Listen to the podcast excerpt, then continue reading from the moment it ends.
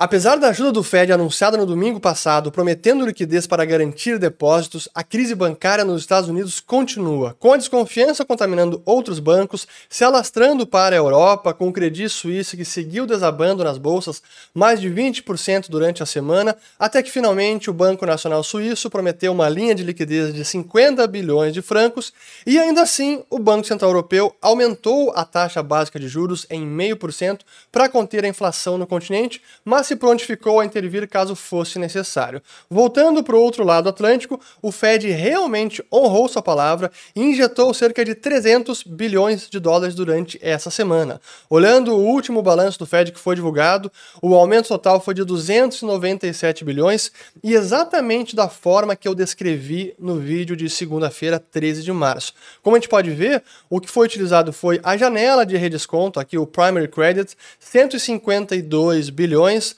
a linha nova de liquidez, que é o, o, programa de financiamento a prazo dos bancos, foi utilizado em apenas 11 bilhões, mas foi concedido mais 143 bilhões para o FDIC, que é o FGC dos Estados Unidos. Então, sim, o Fed injetou liquidez para resgatar ou ajudar a garantir os depósitos.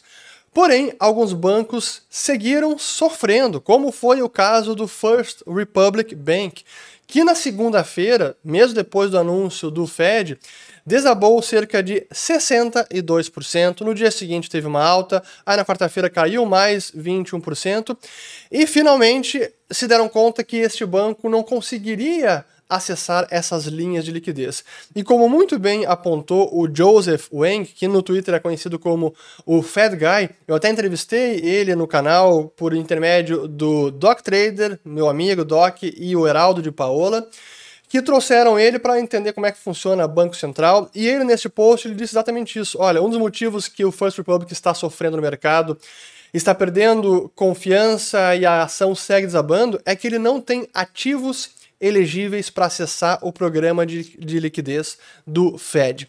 E eu vou voltar para explicar o que está acontecendo especificamente com o First Republic Bank, porque ele depois de quarta-feira ele acabou sendo socorrido por outros grandes bancos americanos. Aqui temos foram os principais como o JP Morgan, BofA, Citibank, Wells Fargo, Bank of America, cada um colocou 5 bilhões de dólares, então 20 bilhões, e aí Goldman Sachs, Morgan Stanley mais 2,5 cada um, e aí o PNC, BNY Mellon, Trust, US Bank Corp e o State Street, 1 bilhão cada um, totalizando 30 bilhões de dólares que eles depositaram no First Republic para tentar socorrer o banco. E por algumas horas isso até trouxe algum alívio, mas na sexta-feira que eu estou gravando este vídeo, o banco voltou a cair e fechou na sexta com mais de 32% de queda e no aftermarket está caindo aqui mais 5%. E qual é o grande problema do First Republic? Eu vou mostrar a, no decorrer deste vídeo. E fiquem até o final porque exatamente o que eu quero mostrar para vocês, que é a pergunta que muita gente pode estar se fazendo é por que os bancos estão quebrando e por que eles parecem ser tão frágeis? É isso que eu quero mostrar para vocês, para que a gente entenda qual é o grande problema da banca nos tempos modernos. E eu quero começar falando sobre isso, até para explicar como é que um banco quebra? Ele pode quebrar tanto pela insolvência ou pela iliquidez. Primeiro, pela insolvência, significa quando os ativos dele, de um banco, perdem valor e ficam menores do que o seu passivo. O passivo fica descoberto ou patrimônio líquido negativo. Aí que um banco pode quebrar. E ele pode quebrar simplesmente porque fez apostas, investiu, emprestou para empresas ou para famílias, financiamento imobiliário. Esses empréstimos não deram certo, teve prejuízo e ele agora não tem ativo suficiente para honrar os seus passivos. Isso pode acontecer com qualquer empresa, de qualquer ramo. Teve apostas erradas, o negócio não está mais dando o resultado esperado, os ativos vão perdendo valor e não é possível mais honrar o passivo e uma empresa pode quebrar.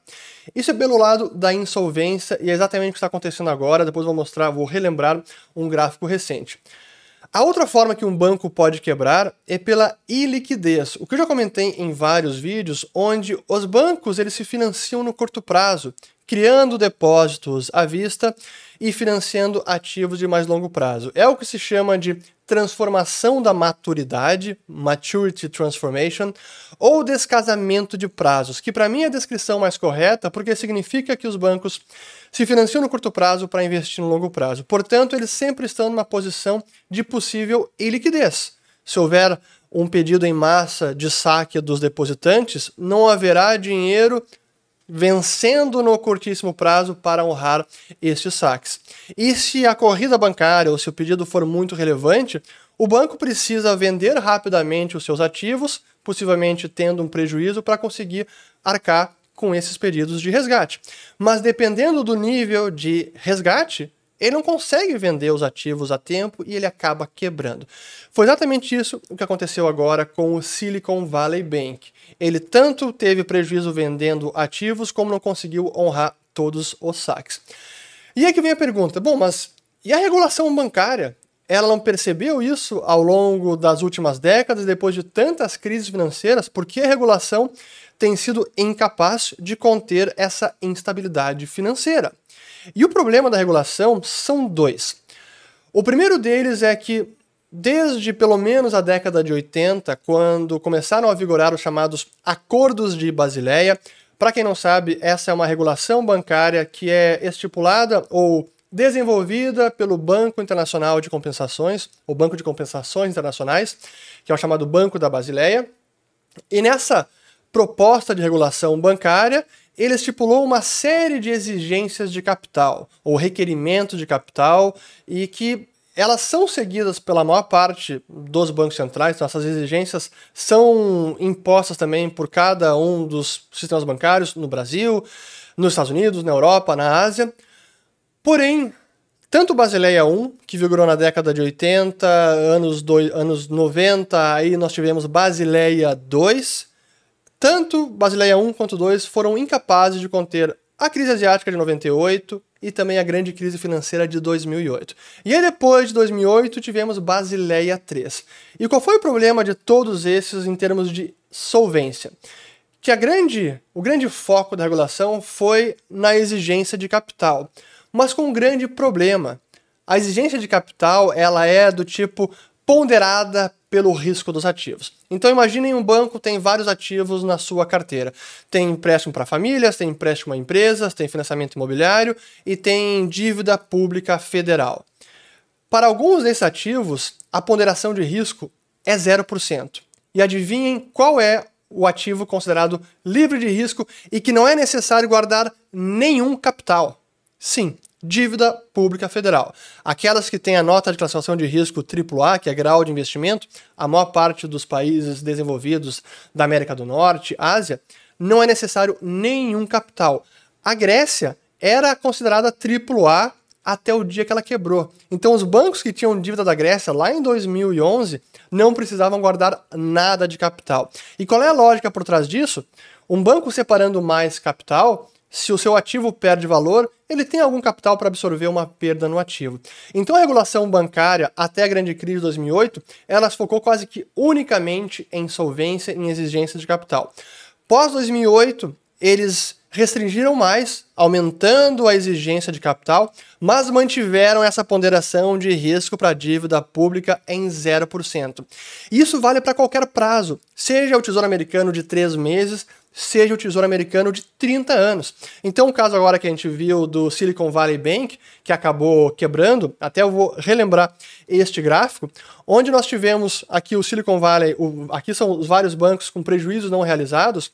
Uma boa parte desses prejuízos que ainda não foram realizados é por conta da marcação a mercado em títulos públicos do Tesouro Americano. Mas como são títulos de longa duração, nesse ambiente de alta de juros, os títulos perderam muito valor. Só que os bancos têm pouco capital para absorver essas perdas. E no caso do Silicon Valley Bank foi exatamente isso o que aconteceu. E na última década, que é outro agravante da, da regulação bancária e da política monetária dos bancos centrais, o que, que nós tivemos? Década de juros em zero, os títulos soberanos valendo cada vez mais, isso significa que as taxas de juros caindo cada vez mais, chegando no nível mais surreal da pandemia 2020 e 2021, onde título Tesouro Americano de 10 anos valendo até 0,5%. Então estava no all-time high, máxima histórica, valendo muito. E durante todo esse período, os bancos foram acumulando esses ativos. E aí, quando inverteu o cenário alta de juros, o que a gente viu foi exatamente esses grandes prejuízos. Então, pela parte da insolvência, agora nós temos os bancos nessa situação complicada, onde a regulação bancária Basileia 3 foi insuficiente, porque continuou considerando como risco zero dívida governamental independente do prazo de vencimento. Pois bem, pelo lado da iliquidez, Basileia 3 até tentou resolver. Eles estipularam algumas exigências adicionais para que os ativos dos bancos fossem de maior qualidade e maior liquidez, para em caso de um saque, um cenário de estresse, que no caso da regulação era 30 dias de saques acima do usual, um banco teria ativos líquidos para fazer frente a esses saques. Mas o problema é que quando ocorrem saques não usuais, normalmente eles são bem acima da média e é impossível, como está vendo agora no caso do Silicon Valley Bank e o First Republican Bank, que é o que eu preciso mostrar porque ele é a ilustração perfeita do grande problema da banca moderna, que significa essa iliquidez sistêmica, ou essa instabilidade financeira que acaba sendo inerente à forma como os bancos hoje funcionam, especialmente fora do Brasil. Então eu quero mostrar primeiro este gráfico, onde temos as reservas em relação aos ativos totais dos bancos. Aqui reservas é o caixa dos bancos junto ao Fed tanto de bancos grandes quanto de bancos menores. Veja que os bancos menores é os que tinham menos reservas em relação aos ativos totais. Então, uma posição de caixa mais delicada, enquanto os bancos maiores acima de 10% agora em março de 23 e os bancos menores aqui abaixo de, até de, do, de 3%. Então, uma, uma situação já de pouco caixa para fazer frente aos seus ativos. Aí quando a gente analisa o negócio do First Republic Bank, esse aqui é o dado do trimestre, último trimestre de 2022, a gente vê a composição dos ativos. Até eu preciso primeiro fazer uma pausa, porque eu acabei não mostrando, mas o First Republic Bank não é um banco pequeno. Ele é um banco menor dentro dos Estados Unidos, mas ele é o 14 maior banco apenas duas posições acima do Silicon Valley Bank, que foi a segunda maior falência da história americana. Agora, se esse banco quebrasse, seria a segunda, agora a segunda maior falência da história bancária dos Estados Unidos. Por isso ele é tão importante, e se fosse um banco brasileiro, seria um dos cinco maiores bancos do Brasil. Tem mais de 200 bilhões de dólares em ativos. Então, é um banco menor nos Estados Unidos, mas ainda assim é um banco bem relevante. Pois bem, então voltando aqui ao lado dos ativos deste banco, 80% dos ativos são colateralizados por ativos imobiliários, que são ativos relativamente ilíquidos. E a gente vê que 75% são imóveis residenciais e também imóveis multifamiliares. Essa é a carteira de crédito principal desse banco. Olhando o outro lado do balanço, o passivo, como o banco se financia, 92% são depósitos. Então vejo aqui a, a, enorme instabilidade e fragilidade desse banco. O financiamento, o funding dele vem da base depositante. E por mais que possa ser diversificada, e nesse caso até parece ser mais diversificada do que o Silicon Valley Bank, ainda assim são depósitos que podem ser facilmente sacados. Então, se houver desconfiança, os depositantes vão pedir saque e o banco não vai conseguir se desfazer rapidamente dos seus ativos. Avançando aqui mais do lado dos ativos, vejam só como estava na situação do, do final do ano.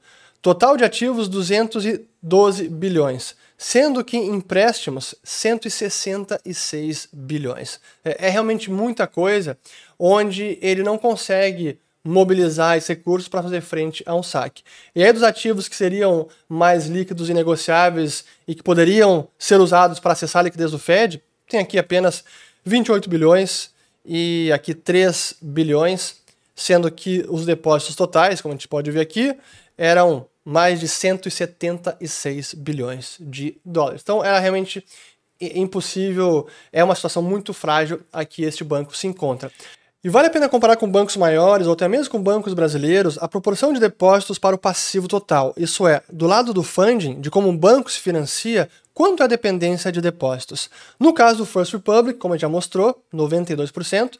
No fim do ano passado havia 176 bilhões de dólares de depósitos para passivos totais de 195 bilhões.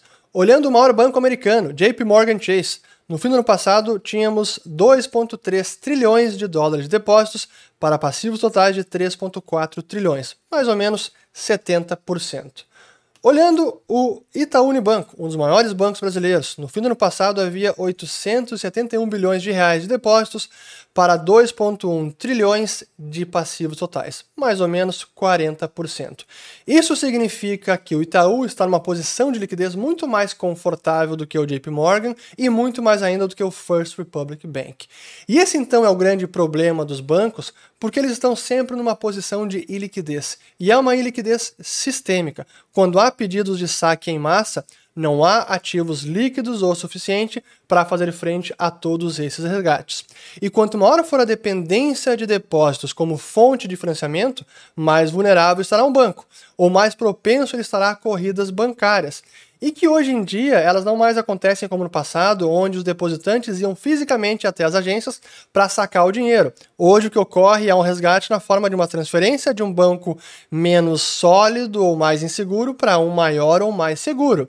E é por isso também que no sistema bancário moderno a tendência inexorável é sempre de concentração bancária, de maior concentração que já acontece no Brasil e que tende a acontecer cada vez mais também nos Estados Unidos. E quando há esses episódios, os bancos centrais são sempre chamados para socorrer, para injetar liquidez e que hoje eles conseguem fazer simplesmente teclando no computador e criando dinheiro do nada. E como reflexão final, é importante frisar que tudo o que está acontecendo, essa desconfiança, essa crise bancária lá fora, os riscos eles eram e são plenamente conhecidos e são inerentes à prática bancária moderna. Agora, como reformar os bancos? Isso ninguém sabe, ou pelo menos não há nenhum consenso. Espero ter gostado desse vídeo. Vou colocar aqui novamente a minha palestra, aquela sobre o sistema bancário de 2017, e aqui o vídeo de quem ainda não assistiu sobre o que está acontecendo com os bancos nos Estados Unidos. Agora sim, fico por aqui, espero ter gostado e volto no próximo. E também compartilhem o vídeo e se inscrevam no canal e recebam notificações ativando o sininho. Valeu, obrigado!